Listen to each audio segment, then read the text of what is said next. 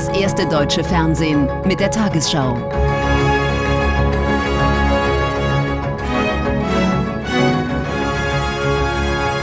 Heute im Studio Konstantin Schreiber. Guten Abend, meine Damen und Herren, ich begrüße Sie zur Tagesschau. Der von russischen Medien veröffentlichte Mitschnitt eines Gesprächs hoher Bundeswehroffiziere ist offenbar echt. Das Bundesverteidigungsministerium bestätigte, dass es einen Abhörfall gab. In der Aufnahme sprachen Offiziere über die Möglichkeiten eines Einsatzes des deutschen Taurus-Marschflugkörpers in der Ukraine. Bundeskanzler Scholz sagte zu, dass der Fall schnell aufgeklärt wird.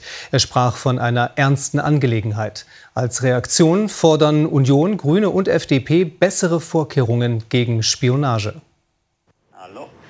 Eine vertrauliche Videokonferenz ranghoher Offiziere der Luftwaffe. Veröffentlicht auf dem Telegram-Kanal der Chefin des russischen Staatssenders RT. Es geht um deutsche Taurus-Marschflugkörper, deren Lieferung an die Ukraine politisch umstritten ist. Der Kanzler ist dagegen, weil er fürchtet, Deutschland würde dadurch zur Kriegspartei. Die Offiziere besprechen, inwieweit die Ukraine für einen Taurus-Einsatz Unterstützung bräuchte und widersprechen dabei auch der Einschätzung des Kanzlers, dass deutsche Soldaten vor Ort sein müssten. Auf die Frage nach außenpolitischen Schäden durch die Veröffentlichung reagiert Scholz am Rande eines Besuchs im Vatikan.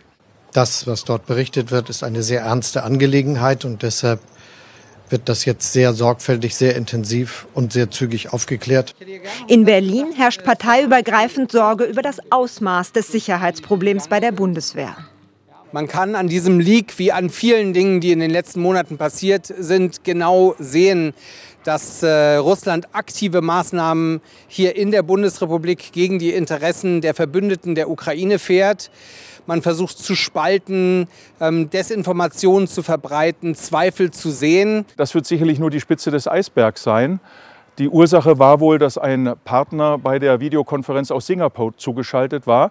Das bedeutet also auch für Gegner, aber auch für Partner, dass wir keine gehärtete internationale Kommunikationstechnologie haben. Ob an dem Mitschnitt etwas verändert wurde, etwa Teile herausgeschnitten wurden, kann das Verteidigungsministerium derzeit nicht gesichert sagen. Dass ein vertrauliches Gespräch publik wird, ist für die Bundeswehr peinlich. Es ist außerdem ein Sicherheitsproblem, das auch Vertrauen zu internationalen Partnern beschädigt. Die Bundesregierung muss nun prüfen, wie sie ihre interne Kommunikation besser schützen kann. Nach der Beerdigung des russischen Oppositionellen Nawalny hat es offenbar landesweit Festnahmen gegeben. Das Bürgerrechtsportal OVD Info berichtet von mehr als 100 Vorfällen in rund 20 Städten. Nawalny war gestern in Moskau beigesetzt worden. Heute kamen wieder Trauernde zu seinem Grab, darunter die Mutter des Kreml-Kritikers. Die Polizei war erneut auf dem Friedhof präsent. Sie kontrollierte die Besucher zwar, ließ sie aber zum Grab vor. Bei einem neuen russischen Drohnenangriff auf die ukrainische Hafenstadt Odessa sind mindestens sieben Menschen ums Leben gekommen. Zahlreiche weitere wurden verletzt. Teile eines neunstöckigen Wohnhauses wurden zerstört. Helfer suchen unter den Trümmern noch nach weiteren Menschen. In dem seit zwei Jahren andauernden Angriffskrieg attackiert Russland die Schwarzmeermetropole immer wieder, auch mit Raketen. Die USA haben damit begonnen, die Zivilbevölkerung im Gazastreifen aus der Luft mit Hilfsgütern zu versorgen. Nach US-Angaben wurden 66 Pakete mit Nahrungsmitteln an Fallschirmen entlang der Küste Gazas abgeworfen. US-Präsident Biden hatte gestern eine Luftbrücke angekündigt. Auch verstärkte Hilfslieferungen auf dem Seeweg sollen demnach geprüft werden. Dringend benötigte Hilfe jetzt verstärkt auch aus der Luft. Die USA haben heute Nachmittag erste Hilfslieferungen über dem Gazastreifen abgeworfen. 38.000 Mahlzeiten, so ein Sprecher des US-Militärs. Die Aktion sei zusammen mit Jordanien durchgeführt worden. Jordanien und Ägypten unterstützen die Palästinenser im Gazastreifen schon länger aus der Luft. Doch solche Hilfen sind eine Herausforderung, heißt es aus dem Weißen Haus. Es ist äußerst schwierig, in einer so dicht besiedelten Gegend wie Gaza Güter aus der Luft abzuwerfen. Viele Menschen leben dort auf engstem Raum. Wir möchten die Hilfe so nah wie möglich an die Menschen bringen, die in Not sind, aber nicht, dass sie in Gefahr geraten. Wenn die Hilfsgüter am Boden ankommen, drohen Konflikte unter den Bedürftigen, weil niemand die Lebensmittel geordnet verteilt. Außerdem landeten in der Vergangenheit immer wieder Pakete im Meer. Die Unterstützung über Luftbrücken reiche nicht aus, klagen UN-Organisationen. Sie fordern deshalb mehr Korridore, um Hilfsgüter per Lkw in den Gazastreifen bringen zu können. Wir brauchen jede einzelne Fahrt nach Gaza. Wir brauchen Öffnungen und wir brauchen Ausrüstung und Lebensmittel. Und die Menschen dort brauchen nicht nur Essen und Wasser. Die Krankenhäuser brauchen Ausstattung. Sie brauchen spezielle Maschinen. Auch die USA fordern, dass Israel mehr Routen freigibt. Die Unterstützung für die Menschen im Gazastreifen sei bei weitem nicht genug. Zahlreiche Staaten dringen außerdem auf eine schnelle Feuerpause. Nach US-Angaben soll es in den Verhandlungen deutliche Fortschritte geben. Im Roten Meer ist das Handelsschiff Ruby Mar gesunken, knapp zwei Wochen nachdem islamistische Houthi-Rebellen es mit Raketen beschossen hatten. Laut jemenitischer Regierung ging das in Großbritannien registrierte, stark beschädigte Schiff vor der Küste des Jemen unter. Das US-Militär warnte vor einer Umweltkatastrophe. Aus dem Wrack ist bereits Öl ausgelaufen. Die Ruby Mar hat 41.000 Tonnen Düngemittel geladen. Mehrere westliche Staaten beteiligen sich an Militäreinsätzen zum Schutz Schutz von Handelsschiffen in der Region. Der geplante Ausbau von Strecken der Deutschen Bahn sorgt in mehreren Regionen für Proteste. In Rosenheim demonstrierte heute eine Bürgerinitiative gegen den Neubau einer Trasse. Sie soll zum geplanten Brenner Basistunnel führen.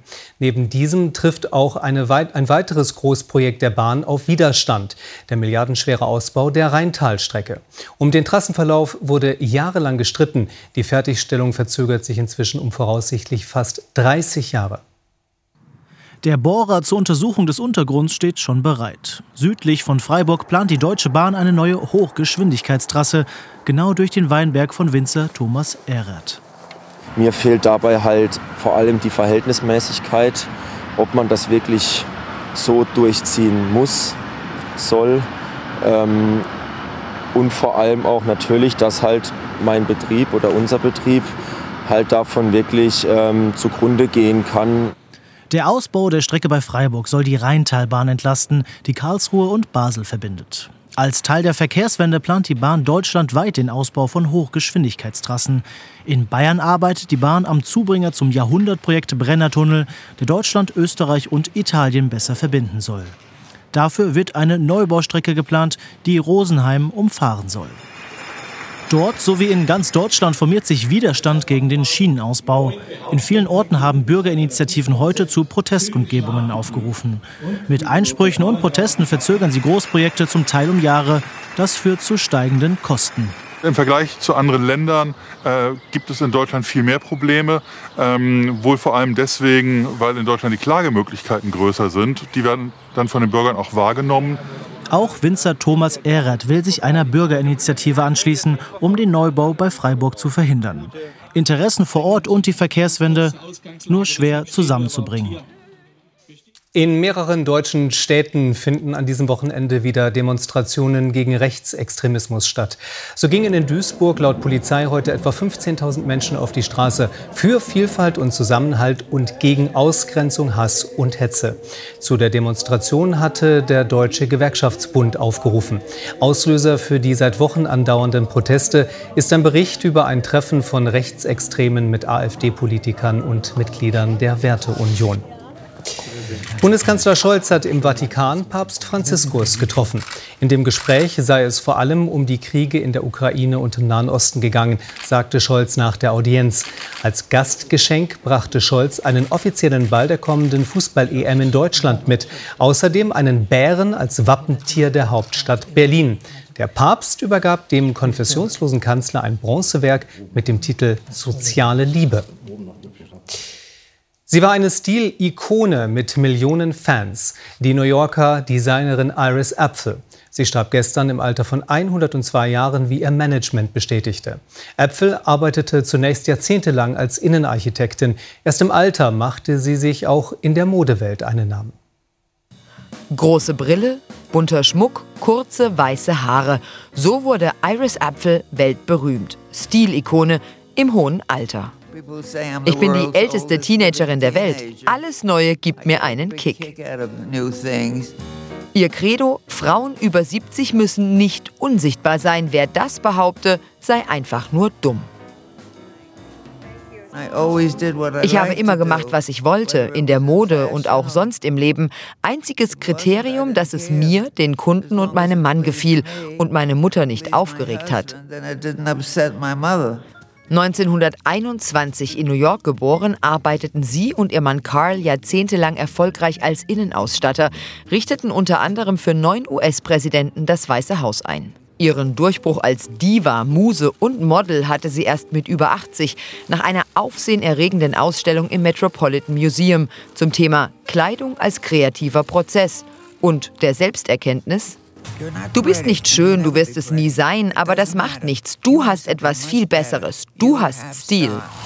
Fans auf der ganzen Welt verehren Iris Apfel für diesen außergewöhnlichen Modestil, übertrieben, schrill, bunt und für ihren scharfzüngigen Humor.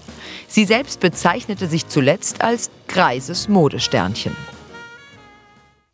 Am 24. Spieltag der Fußball-Bundesliga hat Borussia Dortmund einen Auswärtssieg errungen. Die Mannschaft von Trainer Terzic gewann bei Union Berlin mit 2 zu 0. Sieg ist Pflicht für Edin Terzic, sonst wackelt der Champions League Platz. Union unter Bielica jedoch zu Hause in fünf Spielen ungeschlagen, beginnt griffig und ideenreich.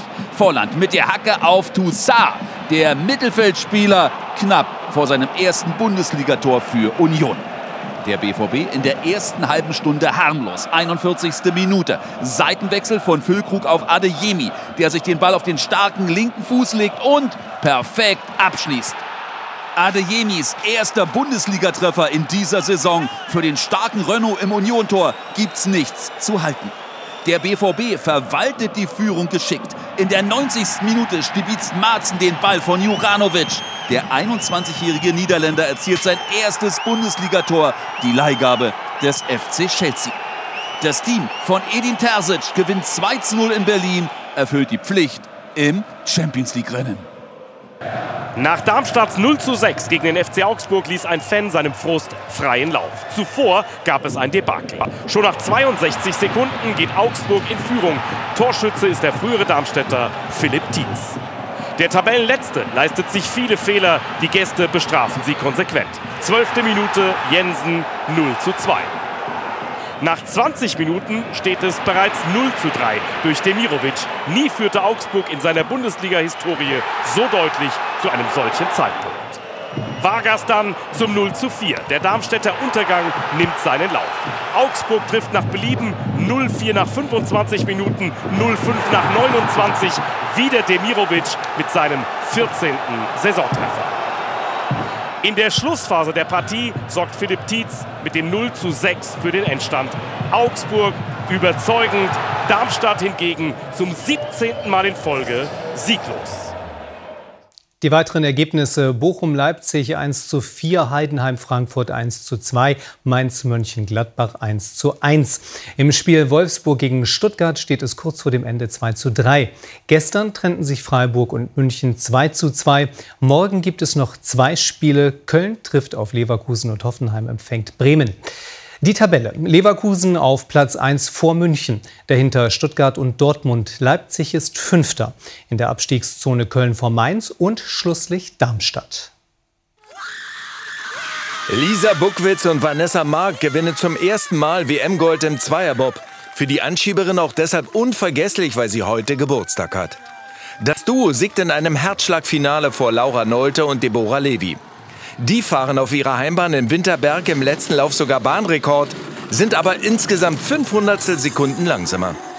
Auf Platz 3 kommen Kim Kalicki und Leonie Fiebig. Zum dritten Mal bei einer WM gewinnen die deutschen Frauen damit alle drei Medaillen im Zweierbob.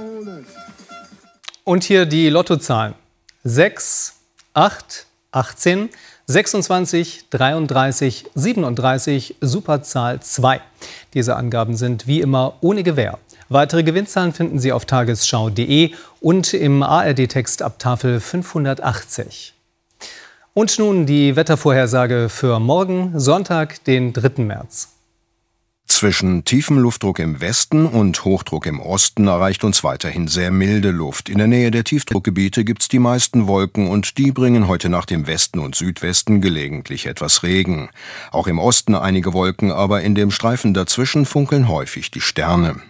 Am Tag halten sich im Nordosten sowie im Westen und Südwesten noch dichtere Wolken, etwas Regen fällt aber nur selten. Sonst gibt's neben lockeren Wolken oft Sonnenschein. Im Rheinland heute Nacht nahe 10 Grad, im Süden mancherorts wieder leichter Frost. An der Ostsee morgen um 10, im Süden sogar nahe 20 Grad. Die neue Woche beginnt überwiegend wolkig und nicht mehr ganz so mild, dabei meist trocken, aber in den folgenden Tagen gibt's wieder mehr Regen, im Bergland ist sogar Schnee dabei.